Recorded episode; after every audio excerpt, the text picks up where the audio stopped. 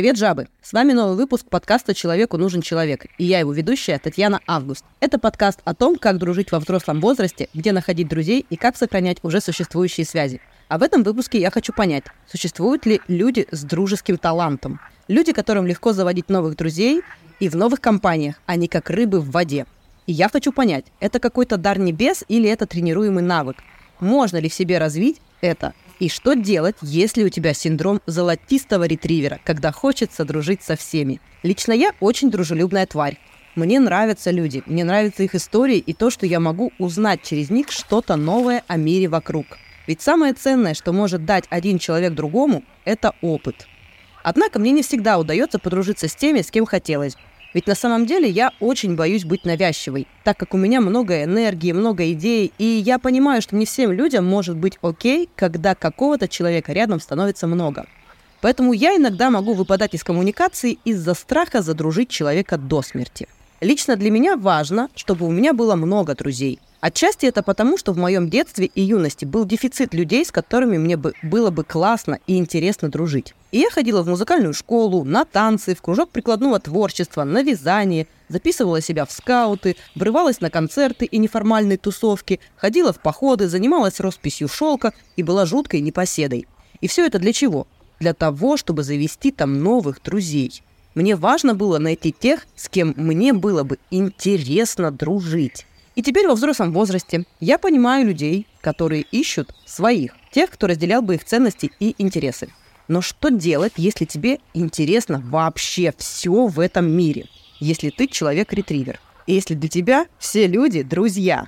И сегодня у меня в гостях Алиса, человек, от дружбы с которым невозможно увернуться – она настолько легко входит в контакт с новым человеком и очаровывает своей харизмой, что ты не успеваешь опомниться, как этот человек становится твоим другом. Так что привет, Алиса. Расскажи немного о себе, сколько тебе лет, чем занимаешься и где ты услышала фразу «человек-ретривер». Привет, Таня. Я Алиса. Мне 31 уже годик. С недавнего времени я массажистка, и я люблю людей. Фразу про золотистого ретривера э, я услышала где-то, мне кажется, года два назад. С этим связана прикольная история, потому что изначально это не было комплиментом, это не было каким-то позитивным э, описанием меня, а скорее было такой характеристикой о том, что ты так сильно отличаешься, и ты так сильно хочешь вот этих вот людей, и тебя так много, и это скорее утомительно.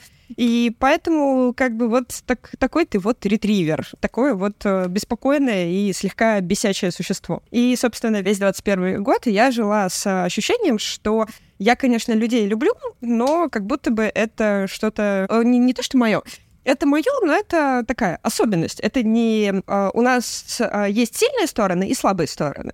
А, и а, вот эту вот особенность я относила скорее к слабым сторонам, о том, что мне все нужны, а, и часто нужны сильнее, чем я этим людям. И поэтому вот такой вот я ретривер, но по-другому я не умею, поэтому буду как-то пытаться жить эту жизнь э, как умею. Благодаря не знаю, чему-то, хорошим людям, сообществу и э, просто сложившейся судьбе, я пришла к мысли, что кажется, быть ретривером на самом деле классно. И кажется, уметь находить подход и уметь находить что-то прекрасное в каждом человеке, это тоже скорее сильная сторона, чем какой-то недостаток. И вот э, с недавнего времени, где-то там со второй половины э, 22 года, и вот сейчас я уже живу с мыслью, э, с мыслью о том, что, блин, я золотой ретривер, а а круто. А вы так не умеете. А я вас задружу. И пойдем, э, мой любимый интроверт, я буду тебя дружить, пока ты не убежишь. Ну, они в целом не убегают, они норм реагируют. То есть я понимаю, ты однажды так задолбала своей дружбой человека, что он такой сраный ретривер, отвали от меня. Похоже, похоже на правду, да. А сейчас ты такая, я приняла свою сильную сторону. Да, просто мне просто нужно достаточно большое количество интровертов, чтобы пилить свою дружбу между ними и чтобы не утомлять их, но при этом получать достаточное количество дружбы, людей, внимания и вот э, всего теплого и человеческого. Такое э, чрезмерное дружелюбие. Слушай, а вот бывало ли у тебя такое, что вот это чрезмерное дружелюбие отталкивает? Ты такая, как собака, которая виляет хвостом, и вот есть люди, которые я боюсь собак. И такие, я боюсь слишком дружелюбных людей, отойди от меня. По-любому у тебя сейчас там, здравствуйте, это Арифлейм. Вот такого, чтобы это вызывало э, какой-то негатив и отторжение, мне кажется, нет. Скорее, непонимание. Скорее, в формате «ты так сильно хочешь общаться, но я не очень понимаю, зачем, поэтому давай мы не будем так сильно общаться, как ты хочешь, но просто зачем? И вот это вот вопрос, а зачем нам так часто встречаться, а зачем нам так активно общаться, он, э, да, бывает и бывал несколько раз в моей жизни с разной степенью болезненности для меня, но в итоге я приняла, что, кажется, не все люди хотят общаться столько, сколько я, и надо дать им возможность этого не делать. Ты знаешь, у меня просто сравнительно недавно был разговор с бывшим мужем. Он приходил ко мне, ну, по каким-то странным делам, и сидел грустный-грустный, как лист лист капустный. А я ему говорю, слушай, э, я могу, глядя на твое грустное лицо, немножечко тебя поддержать и, ну, разве что предложить тебе свою дружбу. Он посмотрел на меня очень внимательно и говорит, а зачем вообще дружить? Как вообще это делается, чтобы что? Я вот, я вот сейчас буду с тобой дружить, вот скажу тебе, давай дружить, а что делать, я не знаю. Ну, типа, я не понимаю, а что, должен тебе ныть о каких-то своих проблемах, а какой в этом вообще смысл? Как бы ты ответила на моем месте моему бывшему мужу? Блин, да, насчет бывших мужей это вообще в целом грустная история, потому что у меня с э, бывшим мужем была полемика на тему того, что он говорит, я не понимаю, зачем дружить с бывшими. Типа, я с человеком был в отношениях, человек не хочет быть со мной в отношениях, я не понимаю, зачем нам дружить. А я такая, я с человеком была в отношениях, у этого человека были какие-то черты личности, какие-то интересы, какие-то детали, которые нам вдвоем были интересны, дороги и вообще э, близки, какого черта я должна это терять, если я прекратила с ним отношения? Ну, понятно, что там должно пройти время и т.д. т.д. Но в целом я скорее за концепцию, что с бывшими надо, ну, не надо, а хотелось бы дружить. А он за концепцию того, что все, с глаз долой, из сердца в У него скорее не концепция про то, что зачем дружить с бывшими. Ему вообще в целом не особо понятно, зачем нужны друзья. У него у самого друзей практически нету.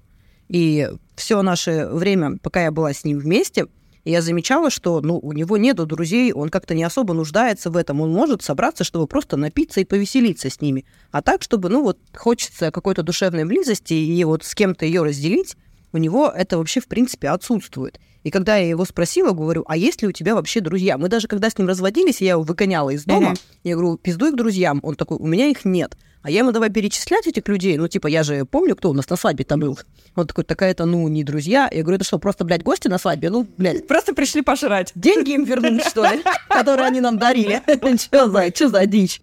Вот, и он просто такой, разводя руками, говорит, ну, нет у меня друзей, я вот не знаю, зачем они нужны. Вот, Алиса, тебе зачем нужны друзья? Слушай, последние несколько лет убедили меня в мысли, что друзья — это банальная, наверное, фраза, и она э, часто звучит, но друзья — это семья, которую мы можем выбрать. И сейчас у меня практически нету никаких отношений с родственниками, э, но при этом есть э, друзья родителей, друзья семьи, а, которых в моей голове я называю скорее родственниками. Просто потому, что эти люди, с которыми у нас есть какое-то что, какое-то общее прошлое, какие-то общие взгляды, какие-то а, общие темы, и, на мой взгляд, они, для меня, по крайней мере, они значительно более ценные, чем просто, ну, когда-то Э, так сложилось, что мы какими-то кровными или социальными узами связаны, потому что родственники — это же часто очень про социальные узы. Друзья — это, во-первых, некая для меня замена семьи, а во-вторых, это еще и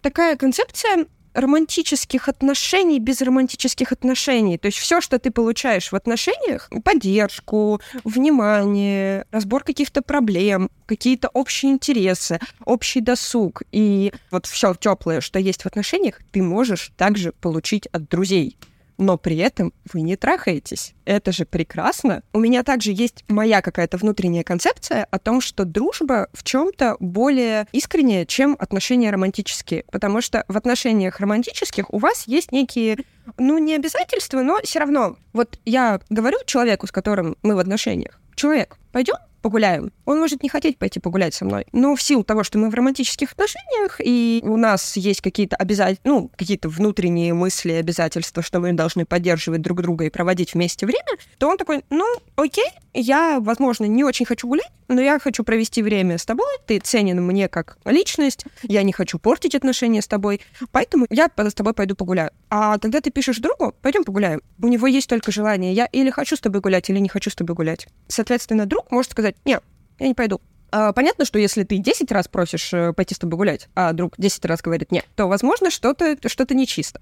Но в целом ты не обижаешься на друзей, как обижаешься, там, возможно, на своих романтических партнеров. И как будто бы это для меня дружбу в каких-то моментах делает более стабильной и более э, искренней штукой, а, чем романтические отношения. Плюс в романтических отношениях у нас есть гормончики, банально постимулировали разные вещи, постимулировали слизистые, и у нас опана, и выделились гормоны привязанности. Ну, просто потому что мы все еще животные. С друзьями ты как бы ничего не стимулируешь. Ну, можешь по, по спинке погладить разве что, или обнять. Но там значительно меньше гормонов, и как будто бы, опять же, в моей голове больше искренних чувств и больше какой-то привязанности, потому что тебе нравится человек, а не потому что там еще химия, социальные штуки, секс и вот весь букет э, разных привязок к человеку. Ага, то есть это такое, такая лакмусовая бумажка искренности того, что ты интересна человеку, и он с тобой тоже искренен. Да. Поэтому тут вот убирается вся эта лишняя шелуха из романтики, соплей, прочих выделений непонятных. Такой, вот ты, я, выставка Go. Он такой, нахуй иди. Ты такая, ну и пойду. Все равно ты мой друг. Ты такой, конечно, заебись. Скажи, пожалуйста, а вообще у тебя много друзей? Мне кажется, что да. Сколько? Супер близких друзей у меня три или четыре человека. Со временем я прям чувствую, как какие-то отношения с какими-то людьми то отдаляются, то наоборот притягиваются. И вот сейчас, буквально там за последние пару месяцев, я сказала бы, что их скорее там, не 2-3, а 3-4, может быть, 5. Еще, еще, еще не определилась. Да, один человечек еще под вопросом. А, но мы работаем над нашими отношениями. Плюс, мне кажется, что у меня достаточно большое количество не супер близких друзей, но при этом таких людей, с которыми, а, возможно, у нас не так много точек соприкосновения, но при этом есть какая-то взаимная симпатия, есть какие-то взаимные интересы, есть какое-то взаимное желание проводить а, время вместе, и таких людей, мне кажется, что ну, человек 20. Как пример, когда я думала о том, сколько я человек хотела бы видеть на своем день рождения, и писала список гостей, в идеальном мире, если бы все смогли прийти, ну, это было бы человек 35, вот в прошлом году это было человек 35, сейчас я думаю, что это было бы 40-45, потому что, потому что люди классные. Прикольно. Слушай, а зачем тебе так много друзей? Потому что люди классные.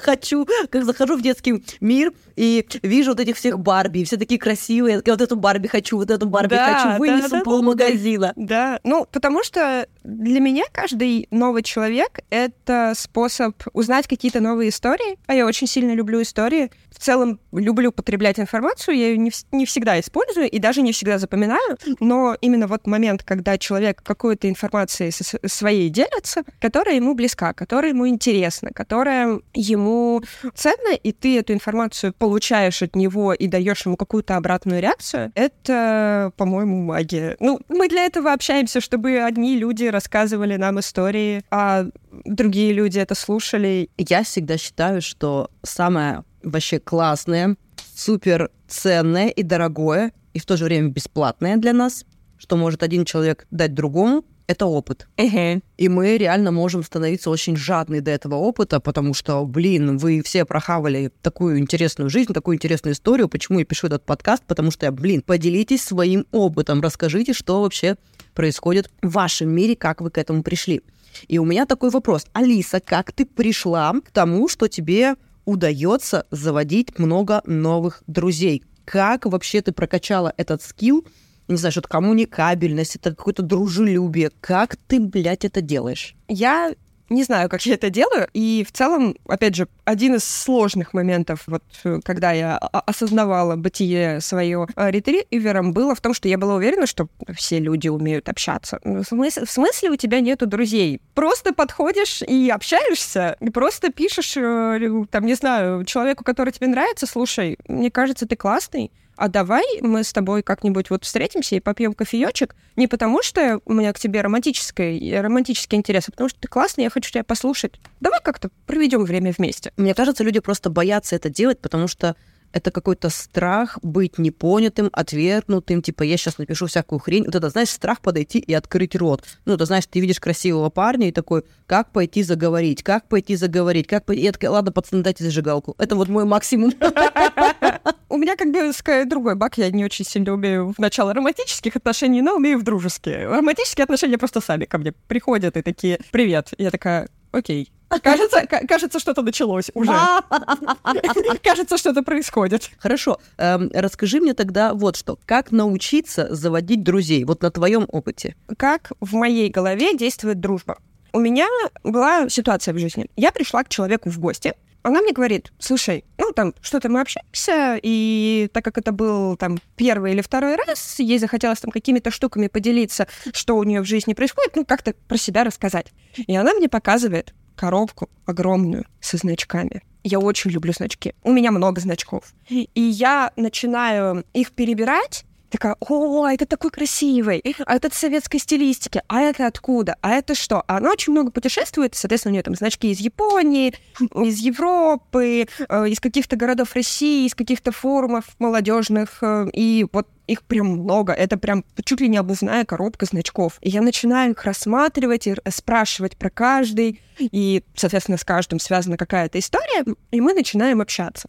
И потом, через достаточно долгое время, э, мы почему-то вспомнили эту историю, и она говорит о том, что ты меня настолько очаровала этим интересом, потому что обычно, когда я показываю эту коробку, люди реагируют «М, прикольно», М, «Ой, как, как много», М, ну, здорово. Говорит, а ты так искренне начала и меня интересоваться. Я такая, ну, это же охеренно интересно, у тебя есть значки. Дело не в том, что я люблю значки, а дело в том, что у каждого человека внутри есть его коробка со значками. Есть какая-то штука, которую он хочет поделиться, я, по крайней мере, верю. Я не знаю, я не общалась с людьми, у которых нету коробки со значками, их ментальной. Мне кажется, что вот начать расспрашивать, а это у тебя откуда? А это что? А тебе это нравится? А, а почему ты купил красный значок, а не синий? Ты вот когда купил вот этот вот значок, а где ты был? А что в этот день было? А что за экскурсия? Ну, не знаю, я просто такая... Это такой красивый калейдоскоп. У человека сразу какие-то его штуки в, э, вырисовываются. Еще очень часто, когда ты начинаешь задавать вопросы, а вот как так получилось? А почему ты начал заниматься вот этим вот? А как получилось, что ты выбрал э, в своем обучении именно это направление? А что для тебя тут ценно? Человек из картонной, абсолютно плоской двухмерной фигурки, которую в твоей голове э, была прописана из серии там Андрей занимается продажами и так далее, становится супер многомерный о том, что у него и французский бульдог есть, и он бегает э, триатлон, он занимается психологией и получил второе высшее. Сразу из двухмерной фигурки человек становится трехмерным. И чем больше вопросов ты задаешь, тем больше эта фигурка как бы раскладывается, обретает цвет, у нее детальки появляются. То есть она сначала была, знаешь, такой чубачку, знаешь, с, с руками-варежками, а потом раз, и пальчики появились, потому потому что тебе человек рассказал еще что-то. Поэтому люблю задавать вопросы. А как ты научилась задавать эти вопросы? Это, ну, типа, врожденный твой талант, или ты где-то этому научилась, прокачала эти скиллы? мне кажется, вещь, которая меня очень сильно поддержала в моем умении общаться с людьми, это работа в общепите, потому что работа в общепите — это такая история, когда у тебя нет выбора общаться или не общаться с людьми. Ты туда приходишь и такой, мне очень страшно, вообще не понимаю, как жить эту жизнь, не понимаю, как общаться с человеками, но если я сейчас не подойду к этому столику и не заговорю, возможно, у меня не будет больше работы. Пойду попытаюсь. Так как я работала в ресторанах очень долго, причем и, там, и официанткой, и бариста, и менеджером в одном из мест своей работы, я очень сильно сильно прокачалась, потому что там было требование в целом к менеджерам, что ты подходишь к каждому столу и не просто их обслуживаешь, а ты прям подходишь и общаешься. Ты прям подходишь и спрашиваешь, ребят, ча, как дела? Как вечер? Вино нравится? А, а если не нравится, то что не нравится? А если нравится? А, а как зашли? А вы тут рядом работаете? Круто. А чем занимаетесь? Ну,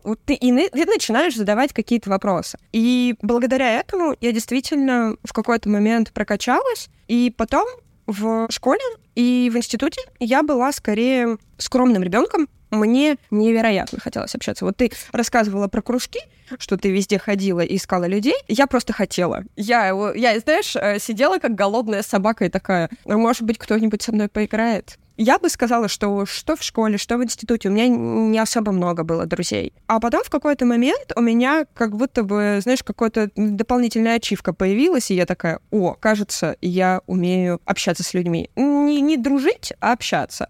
А, и еще, например, году в 18-19 я, помню, перекидывала кому-то мем на тему того, что э, вот жалко, ну, все знают, как подкатывать там в романтическом э, стиле, а почему нету какого-нибудь подката э, дружеского из серии «Дружок»? Ты кажешься мне очень интересным, и твой опыт для меня очень ценен, поэтому пойдем навернем фоба, поговорим за жизнь, и, кажется, нас ждет много прекрасных опытов вместе. Это был мем. Я такая, ой, да, жалко, что такого нет. Есть. Ты просто берешь и так делаешь. Не мем, а жизнь. Да, ты просто приходишь и говоришь, слушай, человек, мне кажется, ты классный. Мне кажется, нам есть о чем поговорить. Пойдем как-нибудь встретимся и пообщаемся. У меня есть два или три человека, которым я вот прям такая, привет, у меня есть кусочек э, моего, моей симпатии к тебе, и я тебе принес. И ни один человек не сказал, да пошел ты нахер со, со своей симпатией. Люди такие, а да, давай, пойдем, угу. пойдем кофе попьем. То есть, по сути дела, у тебя soft skill — это твое дружелюбие, а hard skill — это умение общаться, которое ты прокачала в общепите. Одно плюс другое, пен, пен, apple, apple, pen, и у нас получается Алиса Золотистый ретривер. Вопрос совершенно дурацкий, который мне сейчас пришел в голову. Встречала ли ты таких же золотистых ретриверов? Мне сложно оценивать, потому что я не предполагаю, что людям сложно общаться, и поэтому любое общение я воспринимаю как ну, взаимно приятное. Но при этом потом, когда я начала осознавать, что все люди разные, выяснилось, что не, все, не всем людям легко это делать. То есть человек может быть дружелюбный, но после того, как он с тобой часик пообщался, он потом просто приходит и такой, а можно я полежу 8 часов, потому что очень сложно вот это вот в, в эту вашу коммуникацию. Но мне кажется, что да, есть несколько людей, которые прям прям активные, которые прям давай дружить, давай, давай, давай, давай. А у вас было соревнование, кто кого передружит? У меня была э, встреча, когда я пошла с девочкой, я предложила ей попить кофе. Мы встретились, мне кажется, на 45 минут в кофейне рядом с офисом. И за это время мы обсудили «Игры престолов», сказкотерапию, терапию в целом, полиаморию, отношения втроем, а, отношения в целом к ценности романтических отношений. При этом еще мы обсуждали кофейню, все, что происходит вокруг. То есть мы вот за 45 минут мы прям такие, а давай вот максимально глубоко залезем в ценности друг друга и как наобщаемся, было круто. Мне понравилось. Ну, как бы соревнования не было, было взаимно приятное взаимодействие. Знаешь, вот просто у меня собака золотистый ретривер. И когда мы на улице встречаем золотистых ретриверов, это выглядит, наверное, примерно так же. Они просто за очень короткий промежуток времени успевают сделать вообще все и разбежаться в разные стороны по уши счастливыми. Бывало ли такое, что у тебя есть какие-то супер навязчивые люди, которые супер навязываются тебе с дружбой, и твоего вот этого чрезмерного ресурса не хватает? У меня нет навязчивых друзей. Самый навязчивый друг — это я. Кто может быть более навязчив, чем я, я не знаю.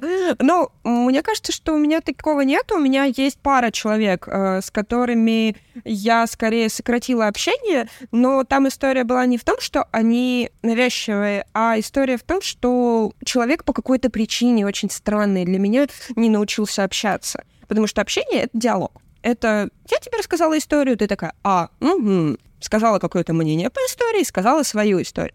А там э, человек по какой-то непонятной мне причине очень фиксируется на каких-то своих историях и э, своих мыслях, взглядах, том, том, что происходит в жизни. И он не считает твои истории какими-то, ну, истории как бы тебя э, каким-то неважным. Он просто не слышит искренне. Э, не потому, что он плохой, не потому, что он э, обесценивает вот это вот все, а потому, что он не слышит. Вот у меня была парочка таких людей, и в целом я бы не сказала, что я им прямо сказала, что нет, мы не будем общаться, но э, это те люди, с которыми я скорее не инициирую общение. На самом деле, иногда все равно жалею, думаю, ну, может быть, может быть, это я что-то, может быть, может быть, мы можем как-то найти подход, и человек э, меня услышит, но после встречи с этими людьми я понимаю, что я трачу очень много сил на то, чтобы слушать, реагировать, как-то поддерживать диалог, а человек просто говорит, и не информация, которую я ему говорю, она просто пролетает э, мимо него и никак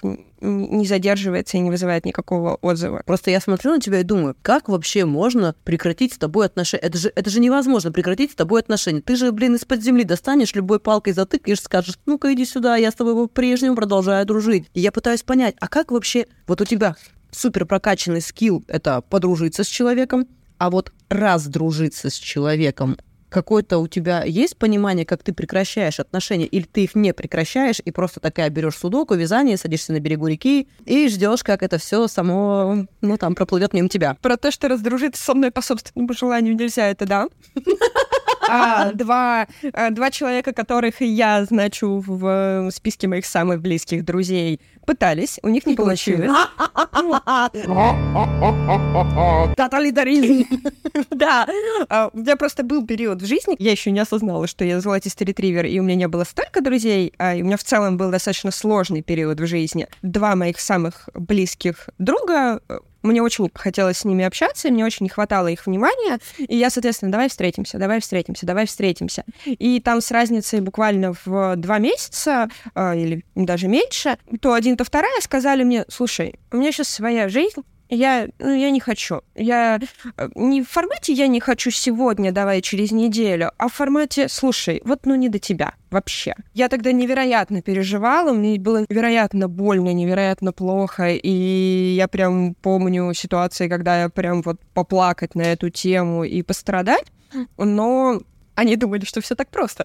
Я просто с каждым из них в какой-то момент снова пришла и такая, привет, мы с тобой не общались последние три месяца, но вдруг у тебя изменились жизненные приоритеты, и у тебя появилось время на меня. Возможно, это не очень здоровая позиция. Приходить с упорством ретривера к людям, которые тебе говорят, нет, я не хочу с тобой общаться. Но у меня сработало. И в целом я невероятно дорожу отношениями и какой-то близостью, которая у меня есть и с одним человеком, и со вторым. И прям считаю их своими лучшими дружочками, пирожочками. И испытываю некую гордость за то, что я в какой-то момент смогла сказать, что да, ты сделал мне больно, человек, и мне тогда было очень плохо, но я ценю тебя сильнее, и как будто бы, несмотря на вот какую-то как, какую-то вот эту историю, я могу тебя простить, и мы можем с тобой общаться дальше. Тебе это интересно? Сработало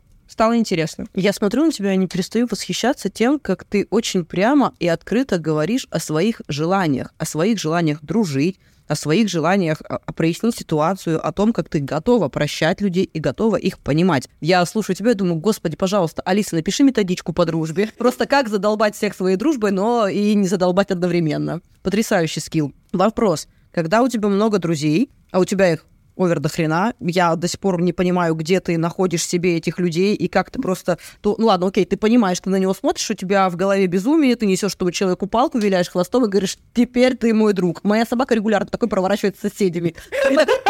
Каждый сосед ее, сука, друг. Вот. Поди плохо. Да, ну как бы для собаки-то это друзья, а вот для соседей, я твою мать, собака. Берешь ли ты фидбэк у людей, типа из серии, а я тебе друг, а я тебе друг, а я тебе друг, или а, нет? Нет. Ну все, это просто я такая между делом хотела уточнить.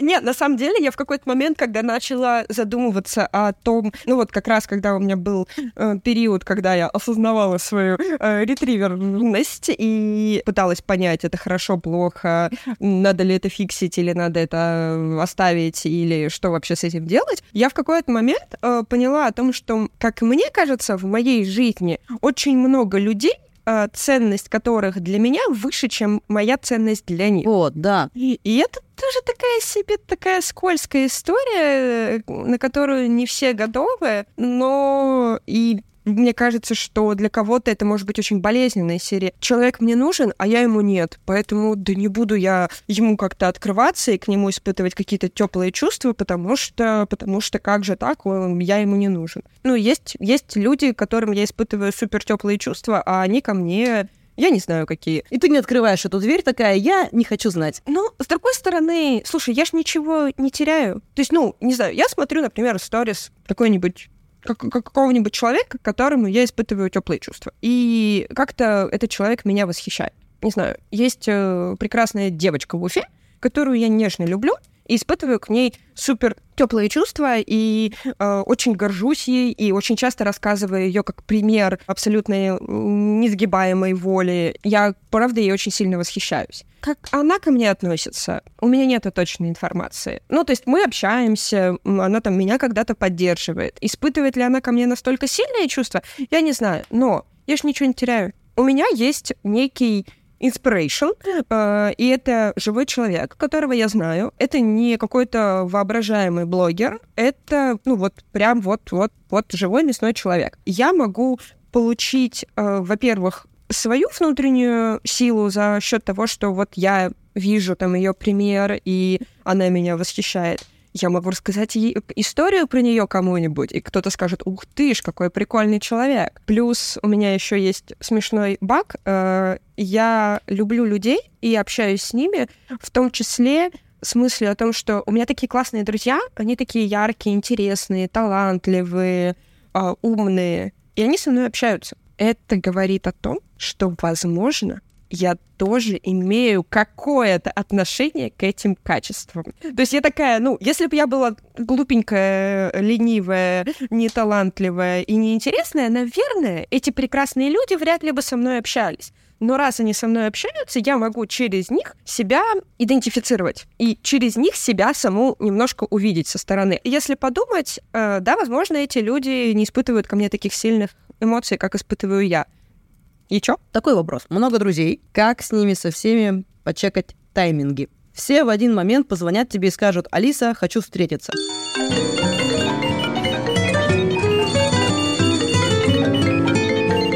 Как тебе разорваться на тысячу маленьких Алис и встретиться со всей своей тысячей друзей. Отвратительно. Да. С учетом того, что у меня еще есть дополнительные какие-то, дополнительная какая-то деятельность э, не массажная, но при этом связанная с тем, что мне надо выходить в город, проводить какое-то время, э, общаться с людьми и так далее, очень сложно. У меня есть Google календарь. И в целом сносить встречи с друзьями в Google календарь, чтобы не продолбаться, что пятница и седьмое число — это один и тот же день, и я не могу находиться в, одни, в двух разных местах в одно и то же время, как будто бы прям хорошая тема, рабочая. А теряла ли ты друзей из-за того, что все хотят с тобой встретиться, и тебе нужно выбирать с кем, и кого-то из друзей бы это обидело? Я бы не сказала, что я теряла друзей только из-за этого. У меня есть один человек, отношения с которым сейчас в таком немножко ледниковом периоде, и мне бы, наверное, хотелось их оживить, но пока как будто бы я не понимаю как, потому что вот этот ледниковый период, он прям затянулся. Он прям там последние месяцы три или четыре, и, ну, это долго. И там отчасти было связано просто с тем, что человек живет в другом городе, причем в другом городе не в Питере, а в другом городе в Подмосковье. И поэтому вроде как вы можете встретиться. Но это целый день, который ты тратишь, э, это поездка на электричке, и человек сам в Москву там вроде как выбирается, но вы графиками не совпадаете, и вот в какой-то момент связь немножко прервалась. Но я верю, что когда-нибудь я соберусь с силами и снова приду к человеку и скажу «Привет». Мы, кстати, тут полгода не общались, давай а, закончим эту хрень и начнем общаться.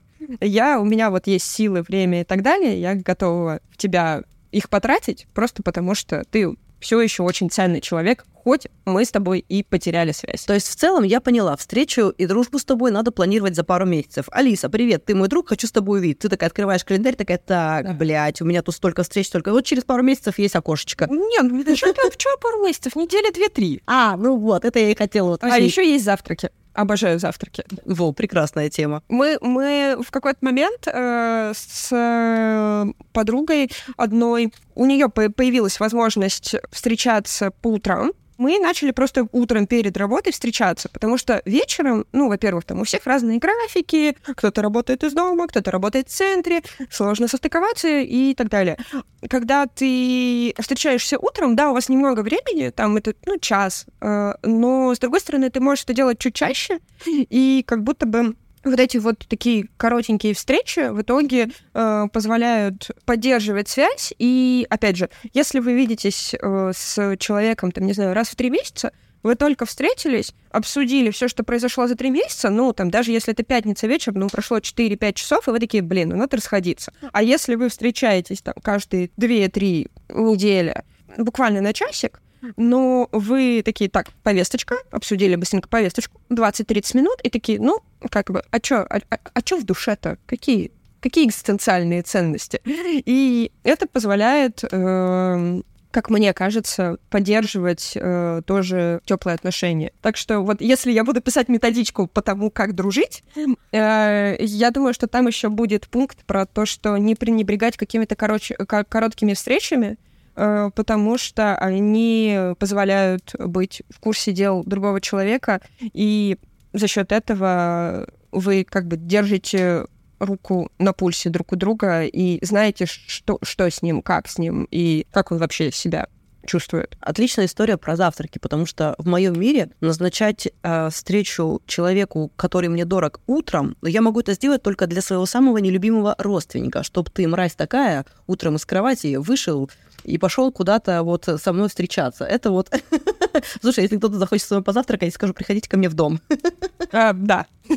У, у меня есть подруга, которой я в какой-то момент такая, давай встретимся. Она такая, в субботу. Я говорю, хорошо, у тебя в субботу когда есть время? Она такая, после трех. Я говорю, здорово, у меня до двух. Она такая, ну, слушай, ну, у меня в два стрижка, и я не готова вставать в субботу, чтобы куда-то ехать. Я говорю, хорошо. А хочешь, я приеду к тебе в 11 утра с кофе и круассанами, и мы поедим. А потом пойдем вместе в центр, и ты поедешь на стрижку, а я по своим делам. Она такая, ты что, реально приедешь ко мне домой с кофе и круассанами? Я такая, ну я же хочу тебя увидеть. Слушай, у меня есть потрясающая история. А, у меня есть клиентка, с которой мы дружим, я ее очень люблю, и она где-то тут неподалеку от меня работает. И она иногда берет и просто меня спрашивает, ты дома? Я говорю, дома. И она на обед выбегает из дома, заносит мне э, хачпури, кофе, целует меня в лобик и тут же разворачивается и уходит. Она даже не пересекает порог моего дома. Но ты знаешь, даже вот это вот просто глаза в глаза на пару секунд, оно для меня очень ценно. Это прикольно. А еще главное, главный мой э, лайфхак, э, как показывать людям, что я их люблю, кидаться в них едой. О, да, это, это вот правда. Покормить человека самый простой способ сделать чудо, сделать его сытым. Yeah. Вопрос. Э, когда у тебя много друзей, ревнуют ли тебя твои партнеры к такому количеству друзей? Вот твой любимый вопрос, я знаю. И, и теперь я расскажу, как я развелась со своим мужем. Нет. Не, на самом деле с мужем была история в том, что он себя чувствовал очень одиноко из-за того, что у него друзей было немного или вообще не было, а у меня друзей было много, поэтому в какие-то моменты он, естественно, чувствовал, что мой ресурс как-то очень ограничен, и поэтому я э, не могу там проводить с ним столько времени, сколько он хочет. Это было сложно. Я бы сказала, что он ревновал, причем именно не в формате того, что типа опять ты там со своими мужиками встречаешься, а э, именно в формате «мне не хватает тебя, мне не хватает твоего времени». Но с таким же успехом партнер может ревновать и к работе, и к хобби, и, ну, просто, скажем так, к твоему вниманию. Сейчас у меня обратная ситуация, не прям обратная, но интересная. В силу того, что я очень много работаю, э, и у меня в какой-то момент моих социальных связей стало поменьше, и я немножко загрустила. А у моей девушки, наоборот, начались какие-то достаточно активные социальные связи, она то туда поедет, то еще чего-то. И я такая сижу дома, ее нету. Я такая, ага, вот как это работает. Больненько. Вольненько, спасибо. Я теперь поняла. И э, я не хочу того, чтобы э, человек такой, ой, нет, мне никто не нужен, только ты. Нет, человек, который мне скажет, мне никто не нужен, только ты, я скажу, нет, отойди, пожалуйста, от меня. Иди, иди, принеси друзей. Вот пока, пока не встретишься с тремя людьми и не расскажешь мне, как э, прошло время, давайте, не, не надо вот этого вот всего, давайте не, без взаимного этого поглощения. поглощения. И я поняла, что вот в такой ситуации невероятно важно, чтобы отношения были настолько теплыми, настолько близкими, что ты понимал, что да, вот эта вот история, когда человек с другими людьми, а не с тобой, она временная, и человек точно вернется, и ты для него точно важнее, чем его друзья. ты не единственная важная вещь в его жизни, но при этом ты такая на первом месте. Ну, или хотя бы на втором, потому что на первом должен быть сам человек, вообще-то, в идеальных отношениях. На первом месте только мама.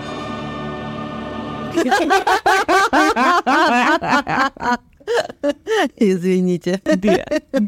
Есть ли у тебя соблазн передружить между собой всех своих друзей? Когда я начала э, говорить вот про то, что я ретривер, я очень много каких-то аналогий в жизни нашла как раз из собачьего мира. Так вот, ситуация большой, здоровенной игровой площадки для собак, в которой все что-то тусятся друг с другом. Там шпица с бульдогом как-то это что-то они прыгают, бегают, за мячиком гоняются. Э, это прям кайф. И я последние несколько лет достаточно часто и достаточно настойчиво создаю ситуации, в которой, ой, слушай, у меня вот есть человек, там, которого я знаю из одной сферы, а, а есть другой человек, которого я знаю из другой сферы. Я их хочу вдвоем втянуть в какое-то место, и они будут проводить время вместе, и, возможно, у них найдется что-то общее.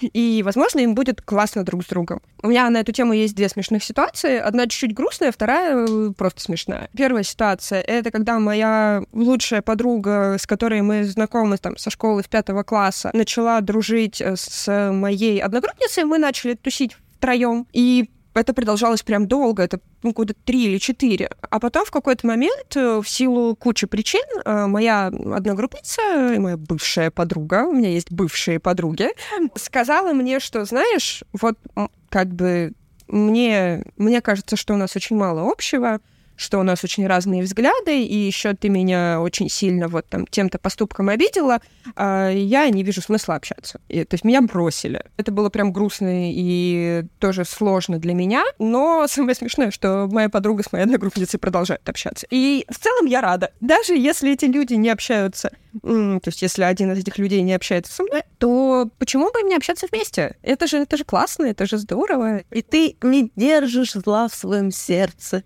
Нет.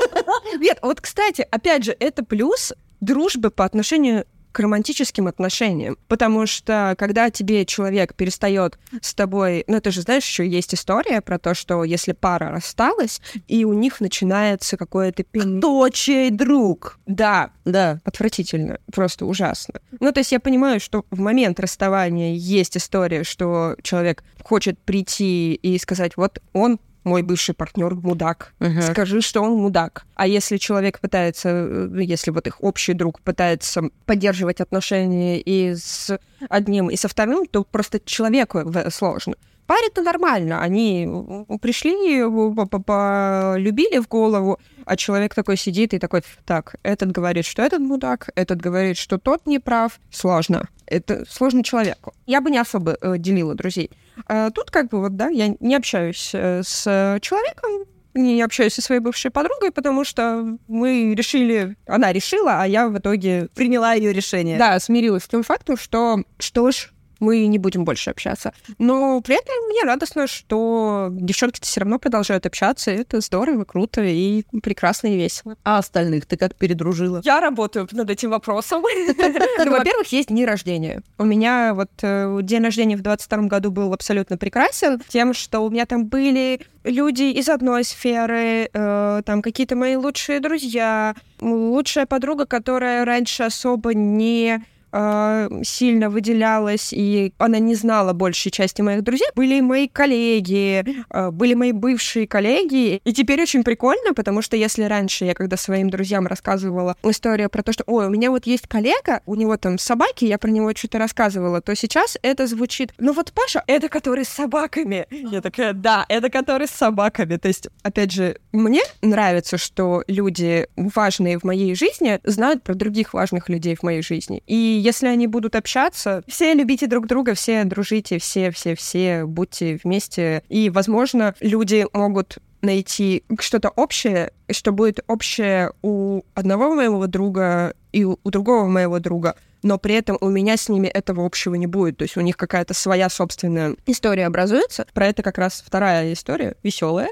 Мой друг э, не супер близкий, но тоже во многом дорогой мне человек, он в какой-то момент сказал, слушайте, у меня вот тут есть студия в 9 часов утра, в субботу. Кто хочет посниматься? Э, я такая, слушай, у меня есть человек-фотограф по совместительству, моя девушка. А пойдем? Он такой, а пойдем. И мы в субботу в 9 часов утра, после еще какой-то тусовки в пятницу, собрались в этой студии. Провели прикольное время, поболтали. Ну так, не супер глубоко, но приятно. Всем понравилось. Всем, всем, всем было комфортно. А потом этот же друг такой, кстати, тут есть идея в субботу в 9 часов утра поехать в Калязин почему бы нет? Я такая, прекрасный план. Кстати, беру второго человека-фотографа, и мы едем.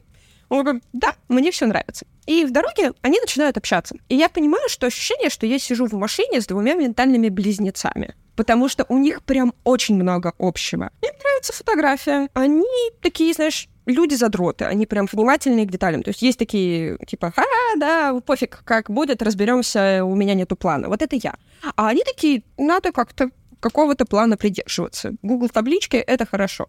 У них есть какие-то интересы с компьютерными играми. Я вообще ноль, я, я не люблю компьютерные игры от слова совсем. У них есть какие-то общие детали из студенческого прошлого, которые как-то перекликаются. И в целом им есть о чем поговорить. И даже если меня в этой машине не будет, они классно проведут время. Это вызывает, ну, возможно, у кого-то это могло вызвать, типа, ревности серии. А, а что это вот какие-то люди? Они же должны общаться со мной. Я Эй, же... это я вас подружила, алло. Да, я же ваш главный э, друг. А и у меня, наоборот, такой, боже, да, да, да, да, люди, люди, дружите, дружите, вам, вам, же, вам же здорово, вам же классно, вы же, вы же можете общаться друг с другом, и вам хорошо, круто. Я сделала двум хорошим людям круто. Алиса найдет вам лучших друзей. Приятно находить единомышленников. А если у тебя какой-то друг антагонист, который вообще не вписывается, ты вот хочешь всех собрать, всех передружить, а вот эта кость в горле поперек встанет и вообще ни с кем не передружится, а возможно еще и подерется. У меня, да, есть э, такой прекрасный друг, э, люблю его нежно, но он прям не просто интроверт, он прям мизантроп, он прям люди хуйня какая-то. Они... А почему ты с ними общаешься? Ну, то есть, типа, как ты с ним дружишь, если он мизантроп? Я не знаю. Это я... не взаимно. Нет, кстати, что важно с этим человеком, он считает меня своим другом. Он прямо об этом прямо сказал. И от него я там получаю кучу поддержки в каких-то сложных ситуациях, и у нас с ним очень близкие, очень откровенные отношения, при том, что он в целом, э, ну, я бы сказала, что в меру закрытый товарищ э, мы с ним дружим со школы, и как-то вот так сложилось, что... И это вот как раз человек, который в какой-то определенный момент жизни мне сказал, слушай, мне не до тебя, я не буду с тобой общаться. Но я такая, Давай. Ну, давай. Причем с ним, по-моему, это повторялось дважды. А, то есть я прям, я прям настойчивая, я прям очень его ценю, и поэтому отказаться от общения с ним, ну, правда, я не готова. Восхитительная история. И он, короче, такой, только дружит с тобой, а остальные все по боку. Понятно. Люди. Ты, короче, пробила эту броню, дошла до его сердечка, осталась там другом, и до этого достаточно. Да, ну, то есть у него вот два близких друга, я и еще наш, собственно, общий одноклассник, и он такой, ну, как бы да мне в целом особо больше не надо. Не, ну есть там пацаны на работе, но это вот в формате типа каких-то э, случайных э, ситуативных историй серии, ну мы там встретились, там попили пиво или пообсуждали за работу или там еще что-то.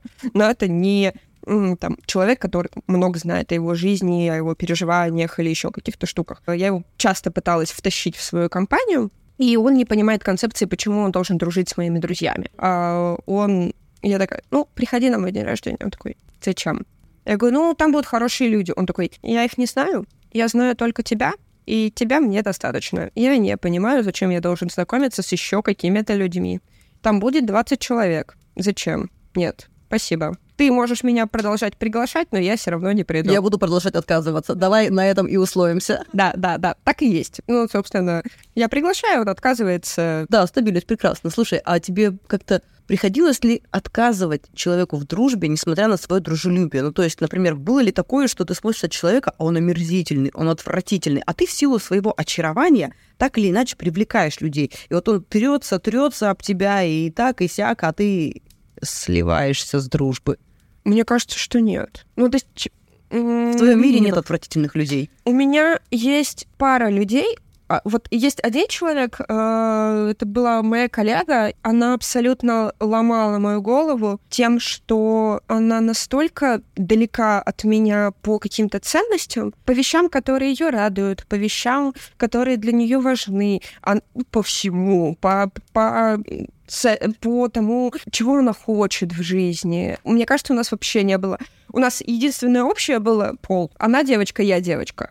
На этом ну, две руки, две ноги. Но все остальное было разное. Я помню, что меня это невероятно мучило, потому что мне было очень сложно поддерживать какую-то коммуникацию с человеком, которого я настолько не понимаю. И я все такая, я сейчас под, поднапрягусь и как пойму, Потом я такая, ну, нет, нет, я не могу, ну, ну, ну нет. И вы остались просто коллегами? Мы остались коллегами, причем, кстати, она меня тоже приглашала на свой день рождения, вероятно, как бы считая меня каким-то, я не знаю, ну, какой-то...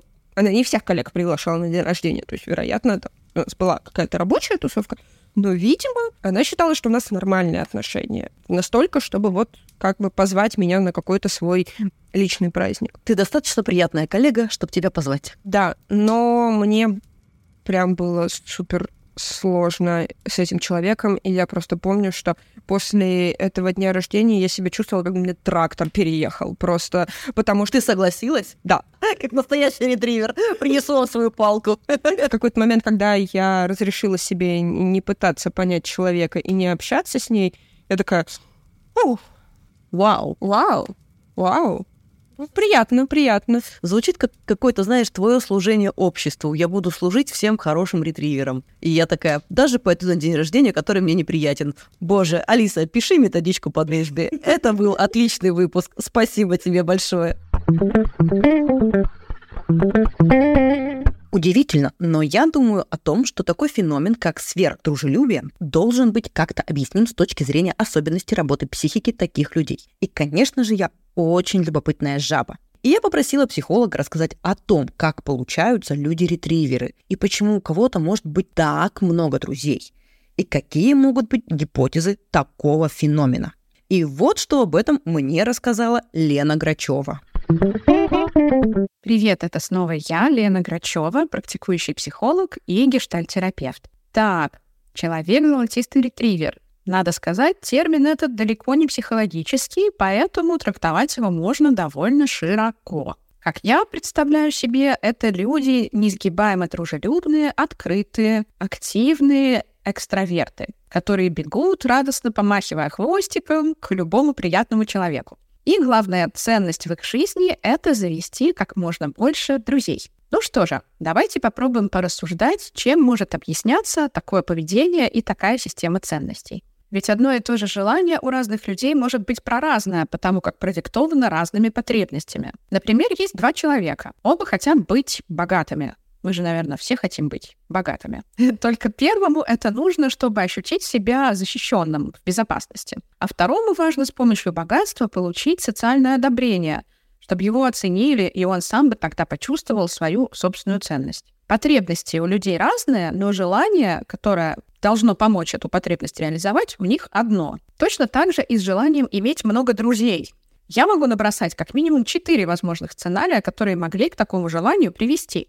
Первым сценарием будет также потребность в безопасности. Я могу хотеть дружить со всеми на всякий случай, из своей большой тревоги, из глубинной убежденности, что чужие люди могут быть враждебны и представлять для меня какую-то опасность. Как говорится, держи друзей близко, а врагов еще ближе. И если вдруг у меня есть некие подсознательные трудности с восприятием мира как безопасного места, мне может где-то глубоко в душе казаться, что кругом потенциальные враги, и тогда я буду пытаться подружиться практически с каждым, с кем вхожу в контакт. На всякий пожарный буду нарочито хорошим, веселым, позитивным, щедрым и отдающим. Ведь тогда меньше шансов вызвать какую-либо агрессию на себя. В таком сценарии может также проявляться склонность к угодничеству, попытки быть удобным, жертвовать своими потребностями в контакте с другим, чтобы тот ко мне хорошо относился и не был опасен. Это очень грустный сценарий, потому что за маской общительного и радостного человека – на самом деле скрывается глубоко запуганный маленький ребенок. Тут, конечно, хочется обнять и плакать, но все-таки лучше обратиться за психотерапией. Второй сценарий попыток иметь много друзей может быть связан с патологическим страхом одиночества, когда мне настолько невыносимо быть одному, что у меня должен быть целый арсенал из приятелей, знакомых, близких друзей и даже любовников. Целая свита тех, кому я могу в случае чего позвонить, пригласить в гости и вместе выбраться куда-то. Чтобы у меня были люди, которыми можно заткнуть практически любую паузу своей жизни потому что остаться наедине с самим собой мне очень и очень страшно, практически невыносимо. Тогда я в других людях вижу спасение от самого себя, от своих страхов быть покинутым и отвергнутым. Внимательный слушатель заметит, что здесь очень фонит пограничностью из предыдущего выпуска, но не в высокой степени, либо хорошо скомпенсированной потому что для удержания большого количества дружеских контактов необходимо все-таки обладать какой-то эмпатией и развитым эмоциональным интеллектом. При таком сценарии отношения с друзьями могут выстраиваться как зависимые, ведь без друга рядом я буквально погибаю, и в нем нуждаюсь для того, чтобы себя эмоционально регулировать, да, приводить в спокойное, радостное состояние. Очень истощающая история, опять не веселая. Третий вариант я могу предположить как нарциссический. Когда я вырос с убеждением, что у классного человека обязано быть много друзей, что он должен быть популярным, всеми любимым, такой звездой. Возможно, для этого пришлось пережить опыт одиночки или изгоя в ранние годы, пострадать от него и клятвенно обещать себе никогда не оказываться в нем опять. А в таком случае я чувствую себя полноценным и достойным только тогда, когда ко мне на день рождения приходит 50 человек, например. Или когда у меня в телефоне большое количество сообщений от разных людей, которые меня куда-то приглашают, зовут, скучают, ищут со мной контакта. Так я доказываю самому себе, что я действительно классный. Часто подобная нарциссичность толкает людей заводить большие блоги, иметь килотонны подписчиков, греться об это постоянное внимание со стороны и позитивную оценку других людей, чувствовать, что ведешь их за собой и всякое такое. Может показаться, что я в любом проявлении человека вижу какую-то патологию и какое-либо страдание и попытку его компенсировать. Конечно, ребята, это не так, но моя работа строить гипотезы причин неблагополучия человека и проверять их на деле. Давайте все-таки для разнообразия предположим четвертый, абсолютно позитивный и здоровый вариант, в котором человеку нравится иметь большое количество друзей, где ему не надо ничего компенсировать, ничего прикрывать в себе этими людьми, он умеет проводить время наедине с собой с комфортом и удовольствием и может также черпать энергию в компании других. У него налаженные отношения с самим собой. Настолько, что он может реализовывать вполне здоровую и естественную потребность в близости, не опасаясь ее. Окружающих людей он видит по умолчанию как хороших, не опасных и дружелюбно настроенных, пока те не доказали ему обратное своим поведением. И он также умеет видеть в других людях нечто непостижимое — глубоко интересное, какой-то источник новизны и возможность посмотреть на мир чужими глазами. В контакт такой человек вступает не из чувства тревоги, одиночества или еще какого-либо своего дефицита, а из искренней симпатии к другому и умения приближаться. Ему повезло в жизни не сталкиваться с вопиющим предательством, подлостью, злом в свой адрес. А может быть, он это успешно пережил и отпустил, и не ожидает повторения сценария от каждого встречного поперечного. Более того, у него достаточно жизненной энергии, времени и других ресурсов, чтобы инициировать и поддерживать большое количество человеческих взаимодействий. В таком случае, если все действительно так радужно и прекрасно, за человека можно только искренне порадоваться и местами даже позавидовать. Если вам кажется, что можно на глаз со стороны легко отличить один из вышеописанных вариантов от другого, то это на самом деле не так. Иногда требуется не один месяц терапии, чтобы распознать, какой же из золотистых ретриверов оказался перед вами. Потому что каждый из них будет искренне верить, что он является тем самым здоровым и прекрасным вариантом номер четыре. Правда может быть скрыта от него самого за толстым слоем психических защит. Потому что психика и своя, и другого человека устроена крайне глубоко и извилисто. Тем интереснее ее познавать и открывать в ней все новые грани. Желаю всем увлекательных путешествий вглубь себя. С вами была я, Лена Грачева. До новых встреч здесь, в подкасте «Человеку нужен человек». Пока.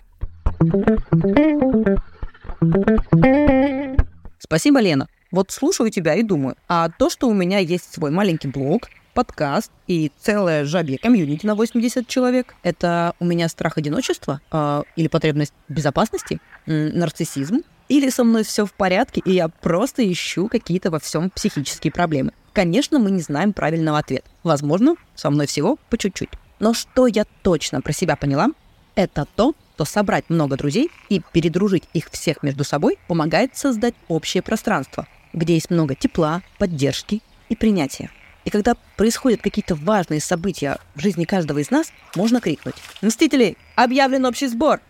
И они приедут и поддержат в трудную минуту. Или, например, поедут с тобой в отпуск. Или могут сходить с тобой на выставку. Или на панк-концерт. Или придут на запись нового выпуска этого подкаста. Человеку нужен человек. Спасибо, что слушаете нас. Надеюсь, вам интересно, весело и есть над чем подумать. Возможно, вам захочется поделиться этим выпуском со своими друзьями-золотистыми ретриверами или признать в себе эту сверхдружелюбную часть. Я стараюсь сделать выпуски полезными и информативными. Слушайте нас на всех подкаст-платформах, рассказывайте о нас своим друзьям, заводите интересные знакомства и помните, что люди классные – а наш подкаст живет на ваши донаты. Поблагодарить нас можно по ссылке в описании подкаста. Всем ква!